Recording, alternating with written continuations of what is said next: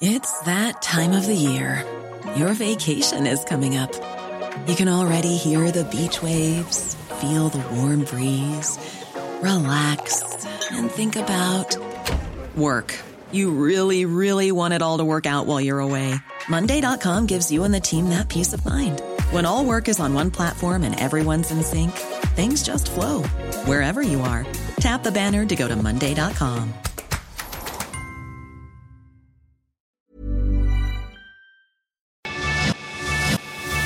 lo cuento, te lo cuento. Tu dosis diaria de noticias.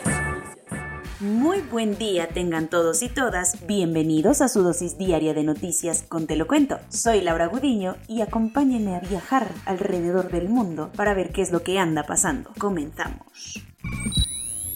Al menos hubieran puesto la de Mon Amour.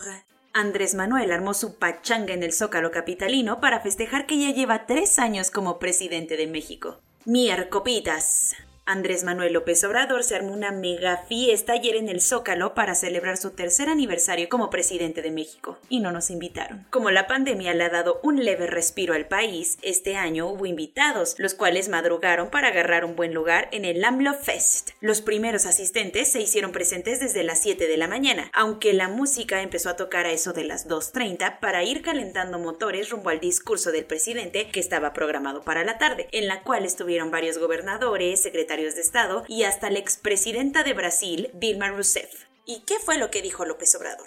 Más allá de echarse flores, el presidente aseguró ante un zócalo a reventar que a partir de enero el ejército será el encargado de la distribución de medicamentos. Pues digamos que el Insabi no le está echando todas las ganitas. Además dijo que su gobierno seguirá atacando la corrupción en el sistema de salud. Entre varios temas, el presidente defendió su reforma eléctrica y mandó, literalmente, al carajo a los gobiernos pasados. ¿Y el after? Aprovechando que ya andaban todos juntos en la parranda, los seguidores del presidente instalaron stands en el Zócalo para recabar firmas de la ratificación de mandato de López Obrador, cuando todo el mundo, con la ley en mano, ha dicho que no es un proceso de ratificación, sino de revocación de mandato. El que ya no llegó a la fiesta fue Ricardo Monreal, el líder de la bancada de Morena en el Senado y el aspirante presidencial que no termina de ganarse el corazoncito de López Obrador. Monreal dijo que ya no alcanzaba a llegar al AMLOFest por tanta chamba.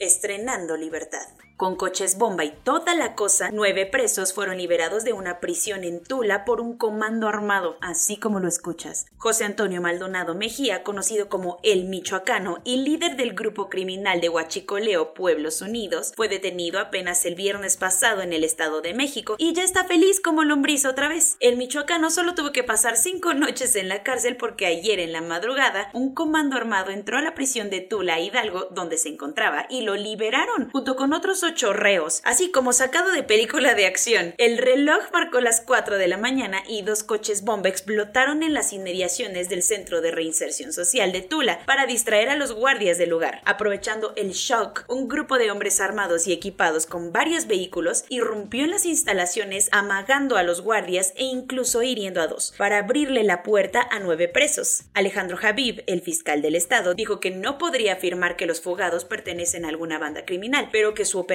estuvo tan pro y traían tal calibre de armas que se está realizando una investigación completa y amplia. Y uno cree que solo ve estas cosas en Hollywood.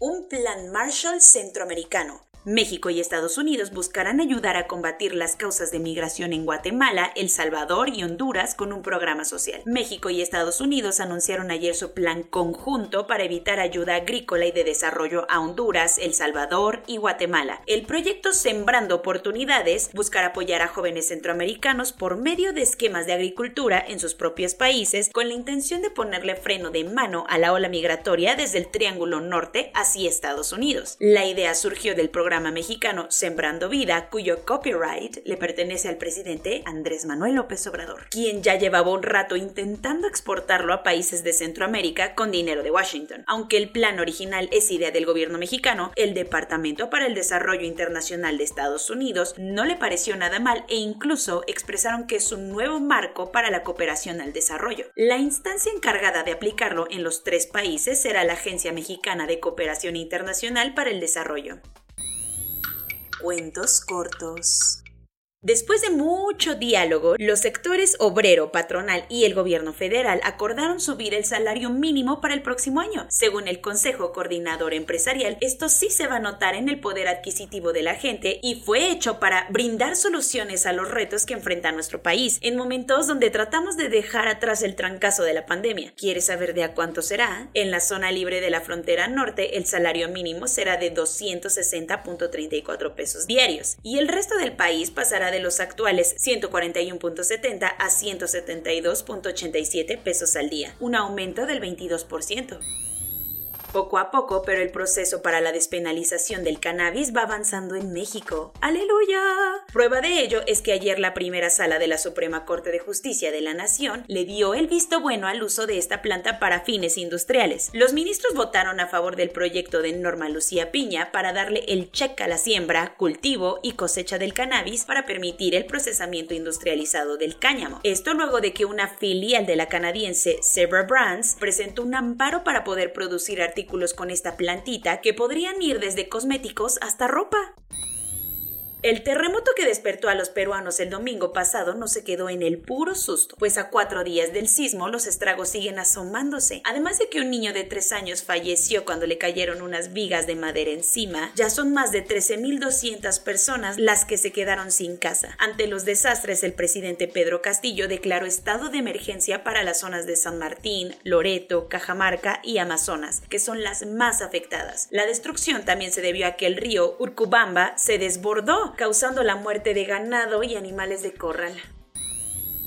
A partir de sus incansables esfuerzos, las colectivas feministas chilenas consiguieron que las diputadas de oposición presentaran en 2018 un proyecto de ley que buscaba despenalizar el aborto hasta las 14 semanas de embarazo. Sin embargo, a tres años de la iniciativa, la Cámara de Diputados de Chile rechazó el proyecto ayer, desencadenando numerosas críticas. Después de mucho debate, el convertir en ley esta propuesta quedó en deseo tan solo por tres votos de diferencia. Igual esto no es motivo para tirar la toalla, pues el próximo año podría volver a presentarse la propuesta ante el Congreso como a la Unión Europea le está dando nervio la mega influencia global de China, anunciaron un plan para contrarrestarlo un poco. Mediante el proyecto Global Gateway crearán un fondo de 300 mil millones de euros con dinero de los 27 países miembros. El propósito de este millonario cochinito es implementar proyectos con un alto nivel de transparencia, buena gobernanza y calidad en países en vías de desarrollo. Lo que la Unión Europea busca con esto es impactar en países de África y Asia más que China que está poniendo toda la carne al asador con su nueva ruta de la seda. Al igual que todos tus amigos en Instagram, Spotify compartió la información de los artistas más escuchados en todo el mundo a lo largo del 2021. Por segundo año consecutivo, Bad Bunny fue el artista que más escucharon los usuarios de la plataforma, superando incluso los minutos que le dedicaron a BTS, Taylor Swift y Justin Bieber. El puertorriqueño puede decirse realmente querido por sus fans, ya que le pusieron play a sus canciones más de 9.100 millones de veces. A Olivia Rodrigo tampoco le fue nada mal porque tanto su canción Driver's License con su álbum Sour fueron los más reproducidos. Corona News. En México, el número total de vacunas puestas es de 132.840.902. El número de personas vacunadas con esquema completo es de 65.089.672. Esto representa el 72.73% de la población mayor a los 18 años.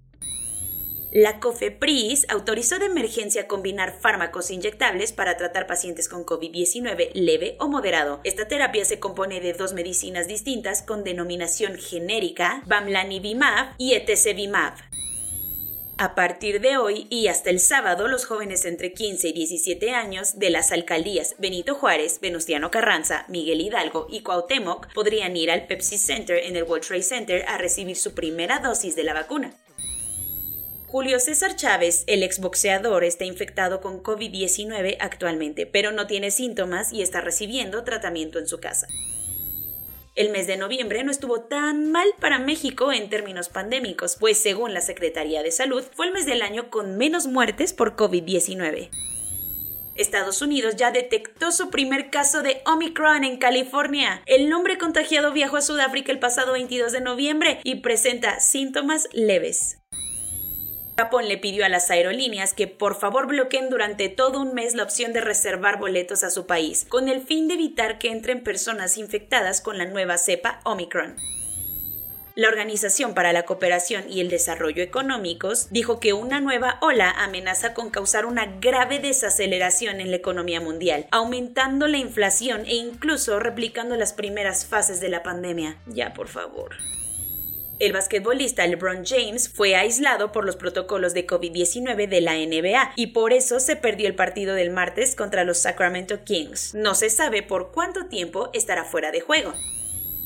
Según la Organización Internacional para las Migraciones, la pandemia aceleró y acentuó la hostilidad contra los migrantes en todo el mundo, además de que alteró la movilidad de manera drástica. Soy Laura Gudiño y esa fue su dosis diaria de noticias de este bello jueves 2 de diciembre. Que tengan un bello inicio de mes, es el último del año, échenle ganitas, terminen al 100 y que sea el mejor mes para todos en este año. Cuídense mucho y nos vemos mañana aquí en su podcast favorito, Te lo cuento.